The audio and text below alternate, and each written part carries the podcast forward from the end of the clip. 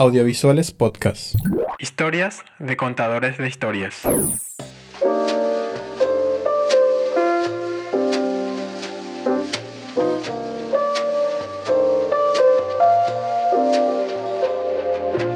Soy Mario Centurión, yo soy ingeniero en marketing y publicidad, soy egresado del Conservatorio Nacional de Música, profesor superior en lenguaje musical con énfasis en guitarra clásica y soy también egresado de la carrera de tecnología del sonido del IPAC, que realmente es al, al, ámbito que más me dedico, ¿verdad? Al sonido en general, ¿verdad? Soy productor musical, tengo una productora enfocada principalmente a todo lo que es producción de audio que se llama MC Producciones. MC Producciones se dedica principalmente a la producción musical, eh, contamos con un estudio de grabación, también hacemos refuerzo sonoro para eventos en vivo, un poco de iluminación, también hacemos cobertura audiovisual de eventos para hacer video resúmenes y demás. Y por supuesto que nos dedicamos también a todo lo que tiene que ver con el eh, sonido para el audiovisual, ¿verdad? Eh, sonido directo y también postproducción de audio. Desde lo que es lo más básico como grabación de locuciones, pasando por foley, doblaje y hasta composición musical original para proyectos audiovisuales. ¿Cómo definís la labor de un sonista audiovisual? Yo creo que la labor del sonista audiovisual muchas veces está infravalorado, ¿verdad? Porque estamos muy acostumbrados, porque es normal que nosotros percibamos más lo que entra por los ojos que lo que entra por cualquier otro tipo de, sentidos que tengamos, ¿verdad? En este caso el oído. Y muchas veces en el momento de la producción o incluso en preproducción y en el planeamiento, es más difícil imaginarse lo que vamos a escuchar. Recién cuando estamos en una etapa más adelante, como en, ya con el producto final o en postproducción, nos damos cuenta que falta un estímulo auditivo, cierto tipo de estímulo o que algo no está funcionando correctamente en el ámbito del sonido, ¿verdad?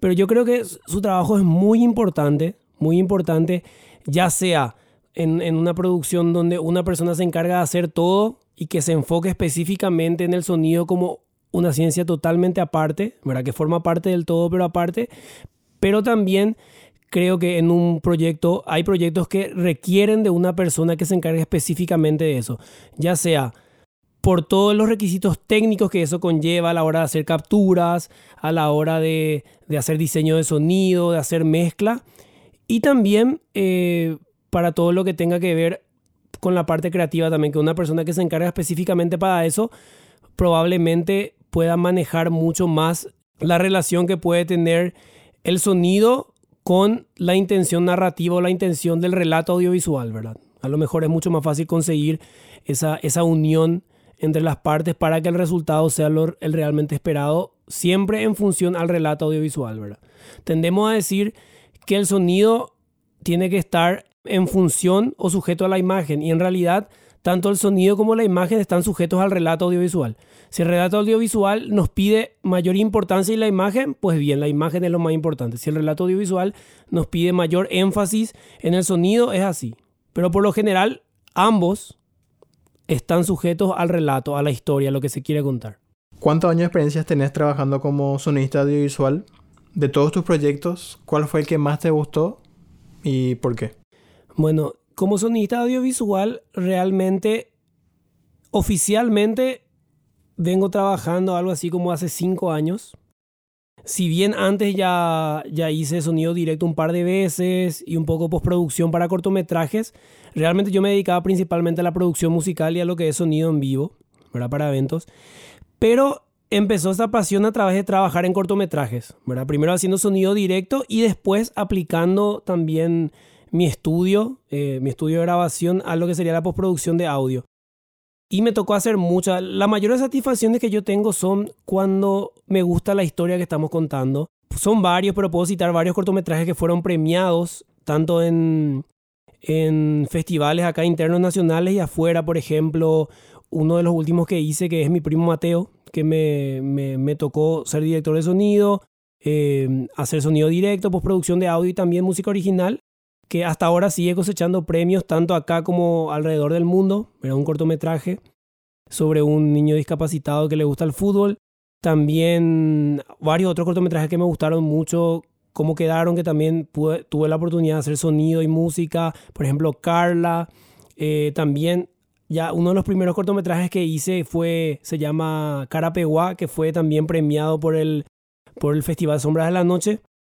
Entonces yo creo que lo, en general los proyectos que más satisfacción me dan son los proyectos de ficción donde la historia me interesa, donde me gusta y puedo aportar un poco en lo que sería el ámbito creativo, no solamente técnico. Si me tengo que quedar con uno, podría ser con una película, un largometraje que estamos a punto de estrenar el año que viene, que es Juventud, que fue una experiencia súper importante, nueva para mí, ¿verdad? Hacer un largometraje, hacer toda la postproducción, todo lo que conlleva eso, que, que es bastante diferente a hacer un cortometraje.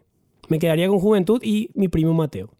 Para vos, el trabajo del sonidista audiovisual es más algo técnico o algo más artístico? Bueno, yo creo que el, sonista del audiovisual tiene esos dos componentes, ¿verdad? la parte técnica y la parte artística. Yo creo que la parte técnica es muy importante porque nos diferencia a nosotros de cualquier otro técnico, de cualquier otra persona que se encarga de otro ámbito del audiovisual, ya sea la imagen, la postproducción, el arte, lo que fuere. Yo creo que es muy importante para un sonidista tener esos conocimientos técnicos bien definidos y poder aplicarlos.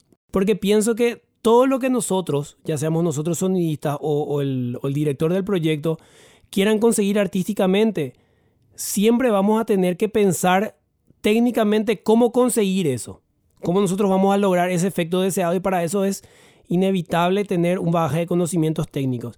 Pero creo que la otra parte que nos diferencia también a nosotros es la parte artística, ¿verdad? Saber entender cómo el sonido puede, puede potenciar a, cualquier tipo de relato y, también el tipo de emociones y reacciones que puede conseguir en la persona que está mirando, ¿verdad? O sea, a través del sonido nosotros podemos conseguir muchas cosas que a veces la imagen no nos puede decir.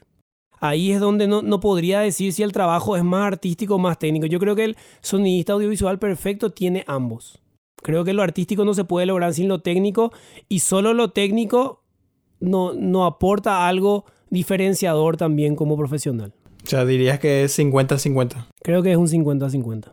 ¿Disfrutas más haciendo la parte de sonido directo, que sería la grabación en locaciones, o disfrutas más la parte de edición de sonido, que sería la parte de post-audio y mezcla? Particularmente, yo, como soy una persona que está mucho en el estudio, eh, disfruto mucho lo que es la postproducción en realidad, ¿verdad? Hay ciertos trabajos que sí me, me son un poco más tediosos, por ejemplo, hacer doblaje pero por ejemplo, Foley me encanta, me encanta porque, porque eh, ahí está la parte creativa y me encanta mezclar. Me encanta hacer Foley y me encanta hacer mezcla.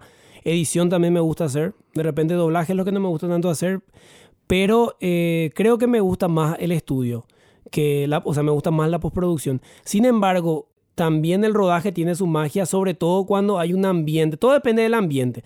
En postproducción de repente no estás tan, no estás, no sos tan dependiente del ambiente porque vos estás solo o con, la persona necesaria para trabajar y es mucho, no varía tanto, ¿verdad? Pero en el rodaje depende mucho del ambiente. A veces puede ser increíble y a veces ya dependiendo del grupo puede no darse tan naturalmente, ¿verdad? Según, según vos, un sonista principiante, ¿qué, ¿qué, habilidad o herramienta debería centrarse en, en, mejorar o en trabajar cuando, está, cuando justamente está iniciando su carrera? Yo creo que una persona que se está iniciando en su carrera como sonidista, lo más importante que tiene que tener y demostrar es proactividad. Yo creo que eso, antes de pensar en lo técnico, antes de pensar en lo, artístico, en mi experiencia lo que a mí me abrió muchas puertas, me dio muchas oportunidades, es que siempre traté de mostrar mi predisposición a solucionar problemas. Y creo que eso es algo que no solamente los sonidistas, ¿verdad? cualquier persona que está empezando en audiovisual, creo que la gente ve eso. Ver cómo mejorar la situación en la que estamos con las herramientas que tenemos, cómo solucionar problemas eh, que no estaban previstos con las cosas que tenemos a mano. Yo creo que eso es una de las cosas más importantes, ¿verdad? Y formarse mucho, formarse mucho.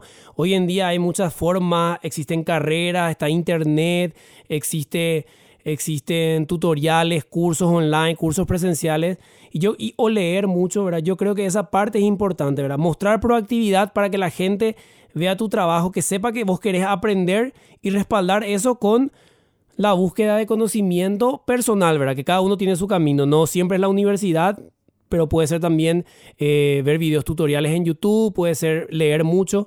Yo creo que eso va de la mano, ¿verdad? Primero, proactividad, demostrar esa proactividad para que el entorno vea que vos querés solucionar problemas, porque en el audiovisual estamos llenos de problemas, sobre todo en el sonido, y tenemos que buscar la forma, ser creativos, e inteligentes para buscar la forma de resolver. Y lo otro es tratar siempre de, de, de, aumentar nuestro bagaje de conocimientos, ya sea en el ámbito técnico y también en el, en el artístico, ¿verdad? De toda tu carrera, ¿cuál proyecto representó para vos el mayor desafío que tuviste? ¿Y cuáles serían dos lecciones que aprendiste de ese proyecto? Bueno, tuve varios proyectos que, que, siempre presentan sus desafíos, pero uno de los que aprendí mucho fue justamente el proyecto en el que estoy trabajando ahora, que es Juventud. Juventud es una película que se grabó en casi cinco años. O sea, no se grabó en cinco años, se grabó en dos años, pero hace cinco años ya, recién ahora que la película va a salir. Y yo, yo recién me uní al equipo en la etapa de postproducción. Eh, durante el rodaje hubieron muchos sonidistas eh, que hicieron sonido directo, lo cual eso también hizo que, el, que la captura se vaya variando, que haya muchas irregularidades, ¿verdad?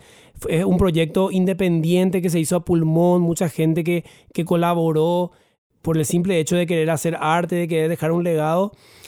Y en haber entrado en esta película como postproductor me presentó un sinfín de desafíos muchísimos de ellos técnicos, la mayoría de desafíos técnicos y muchos desafíos también artísticos para lograr lo que se quería lograr en el momento que no se pudo hacer por algo emotivo, posiblemente por, por problemas eh, presupuestarios. Entonces, yo creo que este es el mayor desafío que estoy teniendo ahora, que estamos culminando ya ahora el proyecto.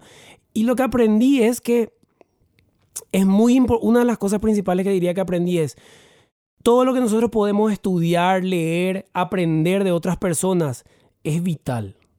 Es importante. A mí me sirvió cada cosa que yo, que yo tuve la oportunidad de estudiar, a cada persona con mucha más experiencia que yo que tuve la posibilidad de preguntar.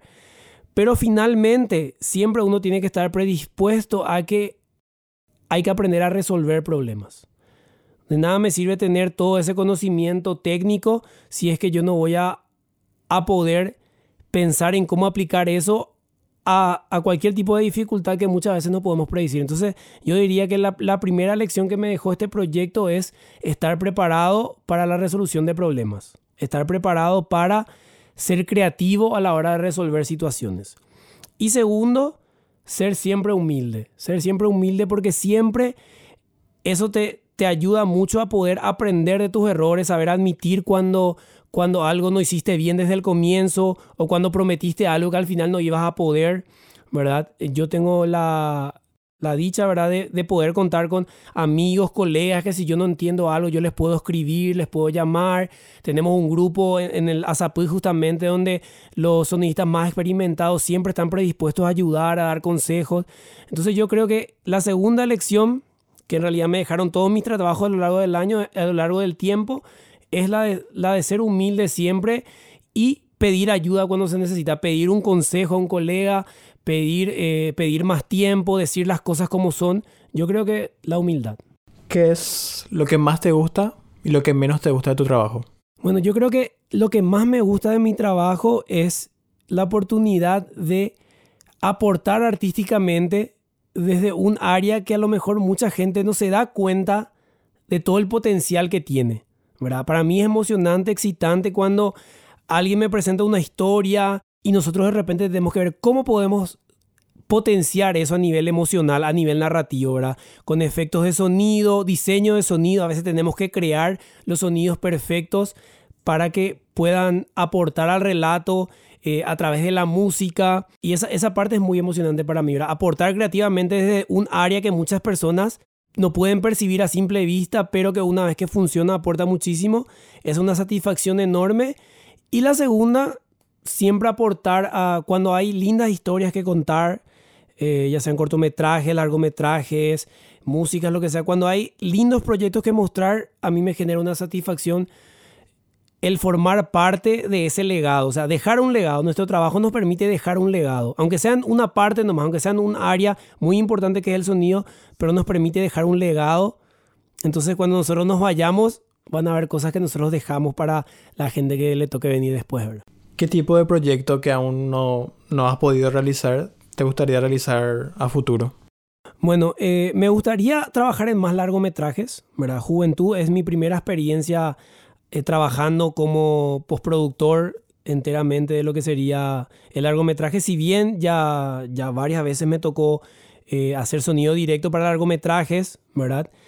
Eh, sí me gustaría trabajar mucho más en lo que sería la, dirección de sonido, ¿verdad? el diseño de sonido, la supervisión de sonido la postproducción sobre todo de largometrajes.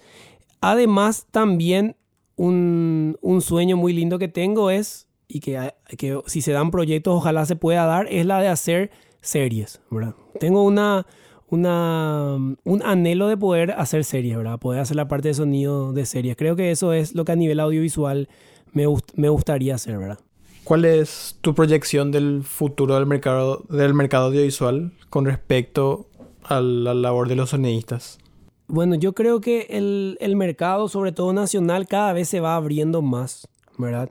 Yo creo que hay más demanda ahora con el tema de la pandemia. Mucho también tenemos que producir para, para medios digitales, o sea, para medios virtuales en general, ¿verdad?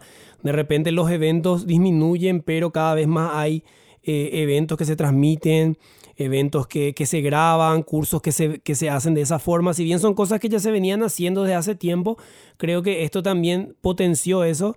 Y creo que es una oportunidad para los sonidistas de repente, de repente apoyarnos y y aprovechar ese tipo de cosas para ofrecer nuestro servicio en relación a eso.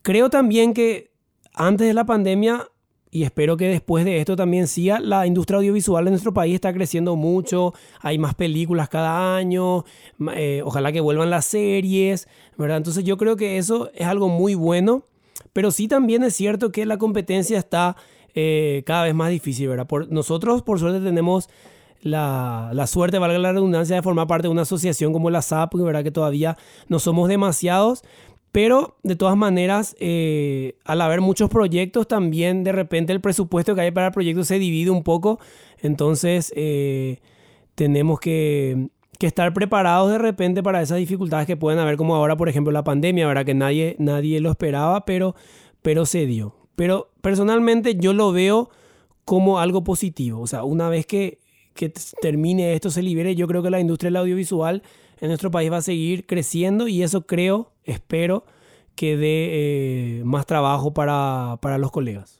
¿Podrías dejar un mensaje para los futuros sonidistas o trabajadores audiovisuales, si querés, de manera genérica?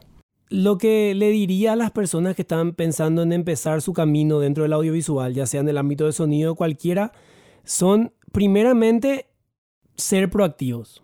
Ser proactivos porque eso les va a abrir muchas puertas. A veces hay que tratar de dar esa milla extra cuando uno está cansado, sobre todo al comienzo, ¿verdad? Aprender mucho, ser humilde, estar siempre con los ojos abiertos, eh, dispuesto a escuchar. Si bien hoy en día tenemos muchísima información que podemos escucharle hablar a, a, a sonidistas consagrados y expertos y máster en otros países, es importante que los escuchemos también. También es algo que nos puede servir mucho guardar un poco de silencio y escucharle a la persona que tiene más experiencia que nosotros, a lo mejor que aprendió de forma empírica, no tuvo la oportunidad que nosotros tenemos hoy con el Internet, pero podemos aprender muchas cosas. Entonces yo diría ser proactivo, ser proactivo, demostrar eso a la gente para que le guste tu trabajo, que sepa que si vos te equivocas reconoces que vas a tratar de enmendar tu error ¿verdad? Y tratar siempre de aprender, ser humilde y tratar de aprender y, crecer con cada dificultad, ¿verdad? A mí me gustó mucho una frase que dice, eh, yo no sé de esto, pero esta noche me voy a estudiar sobre esto. Entonces no está mal admitir, yo nunca hice esto, yo no sé esto, pero asimismo, ese mismo día, preguntarle a, algún colega, algún amigo que ya tenga experiencia en eso, si es algo que va a escapar de tus manos, admitir que va a escapar de tus manos, no está bien parar para después avanzar, ¿verdad? Entonces yo creo que proactividad, humildad. Esas dos cosas. Muchas gracias, Mario. Muchas gracias Juan y están todos invitados a seguir MC Producciones en todas las redes sociales. En Instagram estamos como arroba mcprodpi en Facebook estamos como MC Producciones Paraguay, hacemos eh, producción musical, refuerzo sonoro y luces para eventos, sonido directo, postproducción de audio para proyectos audiovisuales. También hacemos cobertura audiovisual y spots en general.